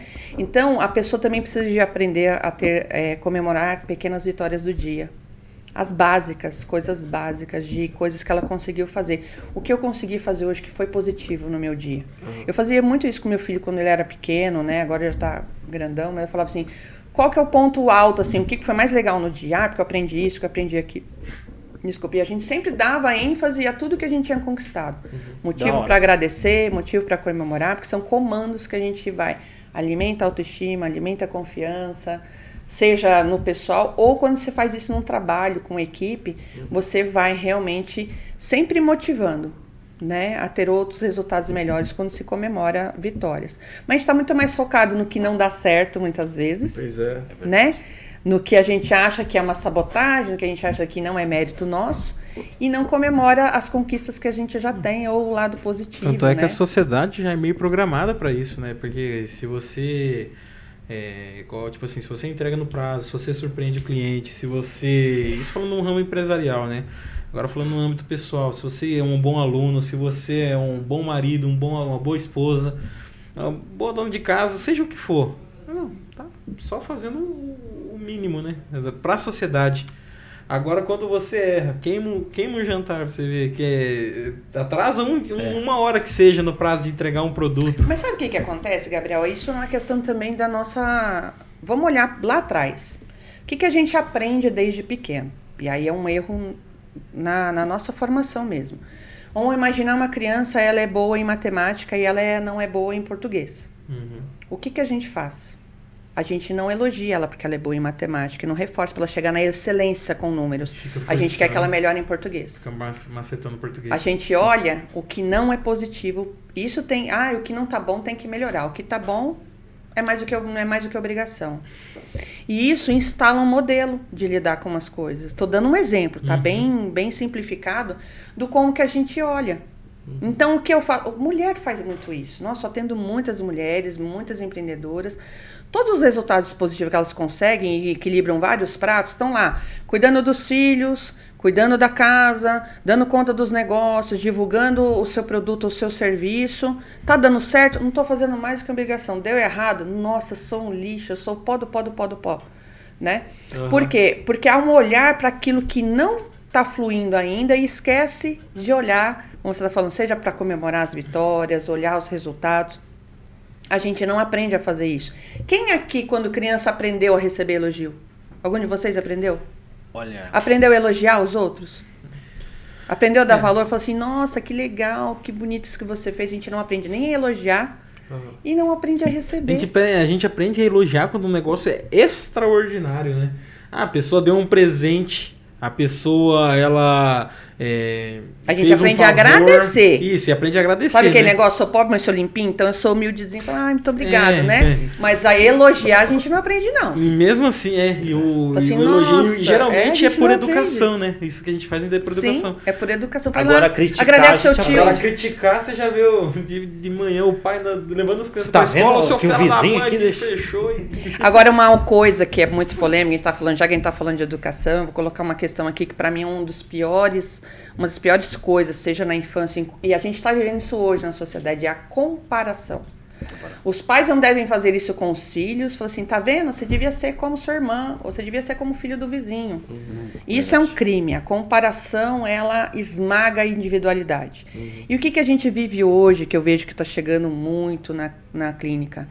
As pessoas estão comparando a sua vida com as vidas fake né, do Instagram. Pois é. aham. Verdade. Então, com toda aquela realidade maravilhosa, Vida perfeita. vida perfeita, a pessoa consegue. Nossa, você olha, tem mulheres que falam assim: nossa, essa mulher consegue tomar suco verde, malhar, ganhar dinheiro. E gravar Né? Os filhos não tem um, uma sujeirinha na roupa, Uma rebelde. né? Um não tem, não tem um ranho roupa. Ralado no joelho. Marido lindo do lado, ela ainda tem tempo pra malhar. Né? E uma vida romântica perfeita. E lê um Gente, isso é fake. né? Ela lê livros, ela Nossa. lê vários livros, ela tira foto Aham. com aquela pilha de livros, né? Isso é uma vida fake. Só que essa vida fake chega o tempo todo pra nós como se fosse esse é o normal, que eles falam do novo normal da pandemia, parece que o novo normal é o que a rede social te vende. E isso tá adoecendo as pessoas, está adoecendo jovens, está adoecendo adultos, está adoecendo empresários, os modelos prontos, né? Acorda às 5 horas da manhã, senão Deus não vai te ajudar, você não vai prosperar. Você não sabe o biorritmo da pessoa, você não sabe o que funciona para ela. E aí É você aí. vende esse modelo e se você não atinge o resultado, você tá vendo? O problema tá comigo. Eu sou um problema, Pô, eu sou eu um fiz fracasso. o, a receita dos campeões e não, não tô lá ainda. Fiz o curso tal, segui o método tal, não consigo fazer o que o cara faz. Aí o problema está em você. Mas é essa individualidade olhar e falar assim, o que, que serve para mim? Onde eu quero chegar? Por que, que eu quero chegar? O que, que faz sentido? O que, que é sucesso para mim? O que, que é ser realizado? Tem gente que os parâmetros de sucesso não tem que ser o que a rede social mostra. Hora. Aquilo não é a única referência, né? Então tem muita gente sofrendo com comparação. Nossa, esse- Muito. Você vê, é, uma vez eu ouvi do Guilherme Batilani, a gente tá chegando ao final aqui do, do podcast, que é o seguinte, quando uma pessoa ela fala algo e se torna fácil, significa que ela é muito boa naquilo que ela faz, né? Se você olha pra uma pessoa e o que ela tá fazendo parece muito fácil, quer dizer que É, ela é muito ela é boa. excelente. é. E eu vejo aqui hoje no, no podcast tá em alto que foi muito, foi conceitos assim que extremamente complexos que ficou muito fácil de entender, né? bem É, simplificado. Esse É. negócio do método mesmo, uma vez eu ouvi um pastor, porque na nossa igreja, eu e o Godoy é da mesma igreja, ele vai saber o que é. Tem a, toda, todo ano tem as 40 madrugadas. né? É uma série de livros ali. Você acorda na madrugada, e você faz a leitura e tal. Algumas igrejas organizam todo dia um culto na madrugada. Né? Aí assim. Aí uma vez um pastor pegou e falou assim, mas gente, a sua madrugada às vezes é 8 da manhã. Às vezes sua madrugada é 7 da manhã. Não, não precisa, se você acorda às 3, mal-humorado, xingando todo mundo, você não vai passar da Já terceira pegou. lição. Eu não tô pegando sol porque eu não tô conseguindo me encontrar com o sol. Eu não tô- Quando eu Não acordo, tá batendo o horário. Tá 11 da manhã. a gente não tá se encontrando. Mas uma hora a gente vai dar certo. Então, Uma hora. então a mad- cada um tem a sua madrugada. Isso você pode trazer pro, pro âmbito do psicológico, né? Cada Mas um em vai ter a sua qualquer, em madrugada. qualquer aspecto, cada um tem o seu normal, tem o seu ritmo, respeitar a individualidade é um desafio, né? É, Fala-se muito assim, ah, tem que respeitar os direitos, né? Fala-se tanto isso hoje, mas ainda a gente tem um, um desafio muito grande da verdadeira empatia. Colocar-se no lugar do outro. Como eu dei esse exemplo do Will Smith, eu fiquei imaginando a esposa dele, a gente não sabe como que ela teve que organizar o diagnóstico, de ficar pensando, nossa, como é que estava a carga de estresse para ele chegar lá, né, num dia tão importante da vida dele, esquecer que ele era, ele ia ser premiado, que ele estava concorrendo ao Oscar e meter um, Tapão, um né? Não, tapa na cara outra- de uma pessoa. Aquela hora ele é marido, ele é um ser humano. Então, da gente entender, de ter a empatia, de não vender as nossas, as nossas verdades, a nossa referência. A gente pode sim sugerir caminhos. Fala assim: olha, comigo isso deu certo, olha, desenhar junto com aquela pessoa, que esse é o nosso objetivo, pelo menos em, em processo de mentoria, ou de psicoterapia, ou de treinamentos de comportamento, para que a pessoa vá conhecendo melhor ela. Porque eu sempre falei isso: quem se conhece tem mais domínio próprio. Quanto mais domínio próprio, mais você governa a sua vida. Sim. Mais você vai ser dono do que vai, vai fazer sentido da sua madrugada, né, da sua produtividade. Você olhava assim, nossa, hoje eu produzi muito. Para outra pessoa, para o cara que é o CEO, não sei das quantas, que gerencia duas mil pessoas, produtividade para ele está um patamar. Não tem como você. é, Para é, ele, o patamar copiar. é produzir um bilhão por dia. Às vezes para e você. para você, o- você conseguir atender a demanda dos seus clientes com o que você entende que é excelência hoje, é lógico, a gente não vai se desconectar de conhecimento, de informação que também empodera, de saber como alcançar melhores resultados. Realmente existem ferramentas para potencializar O que cada um traz que às vezes está adormecido. Mas a gente tem que tomar muito cuidado com as comparações que são injustas, são inadequadas. E isso está adoecendo bastante as pessoas. Né? Tá deixando as pessoas assim, entrar em sofrimento. Elas se comparam, falam assim, ah, meu cabelo não é igual da fulana. Meu corpo, minha Minha rotina, minha, é perfeita, vida. meu marido não é, não tem esse tanquinho, N coisas, né? N... Uhum. Exatamente. Então deixa eu só falar, pô, Brad Pitt, para de se comparar comigo. Tá, tá ficando. Se tá, coloca no seu lugar, tá Pode, ficando pode se já, aceitar, cara, não precisa, não precisa chegar no nível nosso. Pô, mas o Ei, papo mas- hoje foi bacana. Show, inspiracional. Inspiracional, Papo é. da hora, cara. Aí eu vou falar pra você, aprendi. Aqui eu tava aqui só ouvindo aqui, absorvendo, aprendendo. É papo que flui, né, cara? Exatamente. Flui demais. A gente talvez não parou pra pensar, mas já foram mais de uma hora e meia. Exatamente. Uau. Mais de uma hora e meia aqui. Foi uma sessão inteira, ó. Estamos tratados. Vai na sessão. Eu vou, eu, gente, ó, vocês que estão me ouvindo aí, eu vou mandar agora a fatura para cada É, um. cada aqui. um é o Pix. o Pix. Como é que o pessoal te A gente vai deixar o Pix nos comentários. Nas redes sociais, né? O Instagram, arroba Lígia Rocha Psi, pode mandar direct pra mim, tem meu contato lá, o e-mail e o celular tá lá nos contatinhos. Da hora. Que aí é só me, me, me acionar lá no WhatsApp. Tá, Da perfeito. Né? O mais fácil. Tem o, o Facebook, mas eu tô conectada mesmo é, é no Instagram. né? O pessoal sempre tá mandando pergunta, tá interagindo mais por lá. Legal, Tá, legal. fechou. Show demais. Pergunta da. Lígia, não vai, não vai, não vai ter como. A, gente, vai deixar a pergunta vai so- Ferraz, sobre- um abraço, mas pra parte 2. Parte Porque vai dois. ter que ter parte 2, né? Não tem, Tem como a problema, eu gente- venho, eu falei que eu gosto de conversar. E- e- Vocês nem acreditaram que eu era tímida, imagina, hein? Não dá pra gente estar, não. Eu, tá aí Nossa, também, eu olha só. Você vê, cara, mas é, eu tenho cara de time, não tem? Não tem, não? Não, não, não, Não se tem ilude, não, não. daí eu sinto te informar, não Sério, tem não. Não tem não. Cara de espertinho. Então, mas, ó, Lígia, gra- gratidão aí. Gratidão, muito Muito, Eu obrigado. que quero viu, agradecer o convite. Adorei a experiência, viu, de podcast assim, achei muito bom, muito Não, bom. é bacana. Gente É coloca bom, tudo né? na Por... aqui. vai pra é. tudo que é lado, É. você viu, né? É, olha quanta coisa que a gente conversou aqui hoje, hein? Bastante E tudo coisa. assunto massa, né? Tudo assunto de ponta aqui. a É, galera Ih, tá tomara que venha perguntas, sugestões aí que Assuntos complexos que, que ficaram fáceis aqui. E assim, depois você, você se prepare para os cortes também aí, vai ter uns cortes Ah, aí. Tem corte polêmico rolando aqui, hein? Verdade. Rapaz. Então é isso aí. Isso aí. Valeu, Celso Tenari. Valeu, valeu, Altair, valeu. Valeu, Gabriel Biel. Gabriel. Já chamo Sidão Biel, eu chamo de Gabriel Biel. Biel. Gente, é isso aí. o meu filho é Gabriel, também eu chamo ele de Biel. Biel. Ó. Biel, diretamente de Grandão. São Paulo aí. E nós agradecemos a companhia de cada um que, tava, que teve com a gente aí. Você que acompanhou aí com a gente. Né? nossa gratidão também. Você que sempre acompanha a gente na Jovem Pan, na Panflix, na Rede TV, seja no podcast. A gente vê, ouve gente falando assim: ah, não, a gente, eu tava fazendo academia e ouvindo, tava no trabalho e ouvindo o podcast Tava de no vocês. carro. É, tava no carro. Então, assim, a gente fica feliz em ser uma companhia para vocês. Beleza? Porque vocês também é uma companhia para nós. Isso Valeu? Valeu. Eu, bom, eu vou começar hoje então. Eu sou o Celso Tenari. Eu sou o Alter Godoy. E eu sou o Gabriel Aparecido. Esse foi mais Mas um. Tá, em Tá em alta. alta. Isso aí. Valeu, valeu. valeu. Tamo junto, gente.